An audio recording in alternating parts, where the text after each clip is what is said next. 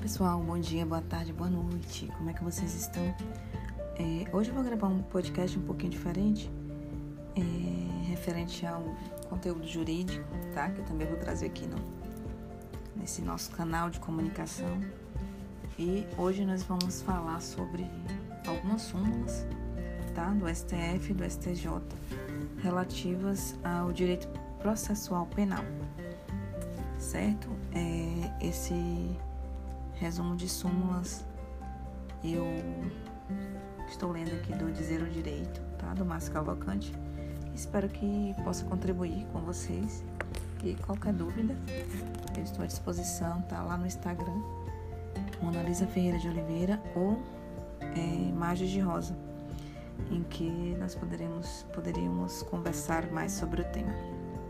Ok? Então vamos lá primeira súmula é a súmula vinculante 14 do STF, é, que versa sobre o tema inquérito policial, em que é, o STF afirma é direito do defensor, no interesse do representado, ter acesso amplo aos elementos de prova que, já documentadas em processo investigatório, realizado por órgão com competência de polícia judiciária, digam respeito ao exercício do direito de defesa. Certo, pessoal? Na sequência, eu vou ler assim na sequência, tá? É, a súmula 524, também tratando sobre inquérito policial, diz o seguinte: arquivado o inquérito policial por despacho do juiz, a requerimento do promotor de justiça, não pode a ação penal ser iniciada sem novas provas. É, agora nós vamos passar para algumas súmulas referentes ao uso de algemas. A súmula vinculante 11 do STF diz o seguinte: só é lícito o uso de algemas em casos de resistência e de fundado receio de fuga ou de perigo à integridade física própria ou alheia por parte do preso ou de terceiros, justificada a excepcionalidade por escrito, sobre pena de responsabilidade disciplinar, civil e penal do agente ou da autoridade e de nulidade da prisão ou do ato processual a que se refere, sem prejuízo da responsabilidade civil do Estado.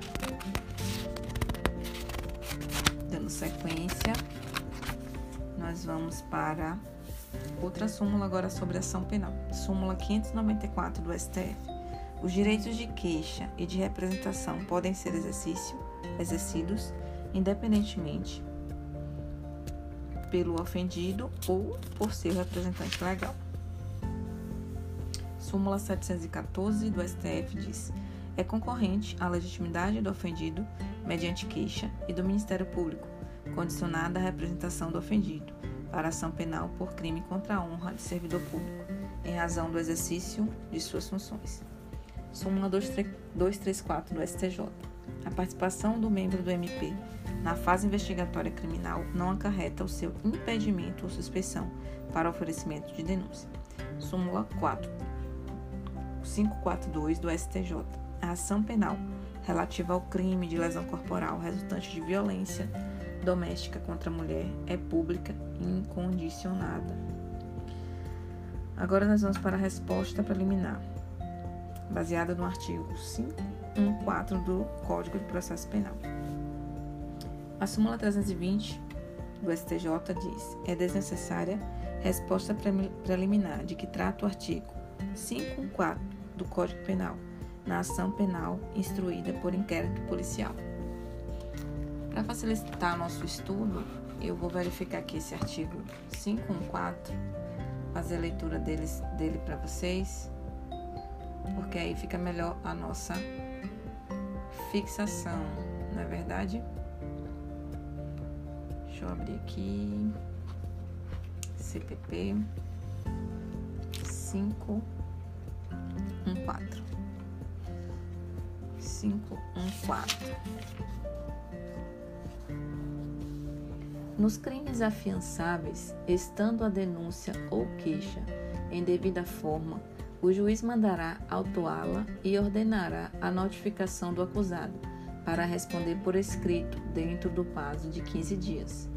Parágrafo único. Se não for se não for conhecida a residência do acusado ou a este se achar fora da jurisdição do juiz, se lhe há nomeado defensor a quem caberá apresentar a resposta preliminar. E aí a súmula 330 diz o seguinte: é desnecessária a resposta preliminar de que trata o artigo 514 do Código de Processo Penal na ação penal instruída por inquérito policial.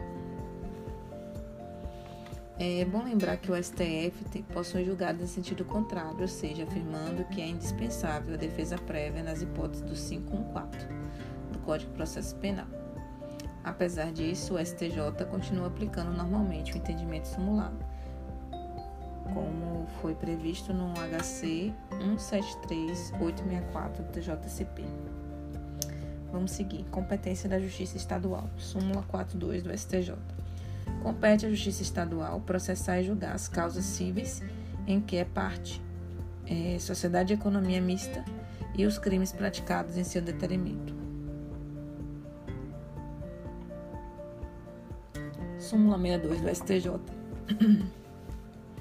Compete à Justiça Estadual processar e julgar o crime de falsa anotação em carteira de trabalho e previdência social atribuída à empresa privada. É, é bom ressaltar que o enunciado não foi formalmente cancelado, mas a tendência é que seja superado, já que no julgamento é, o ministro Nefi Cordeiro relatou para acordo.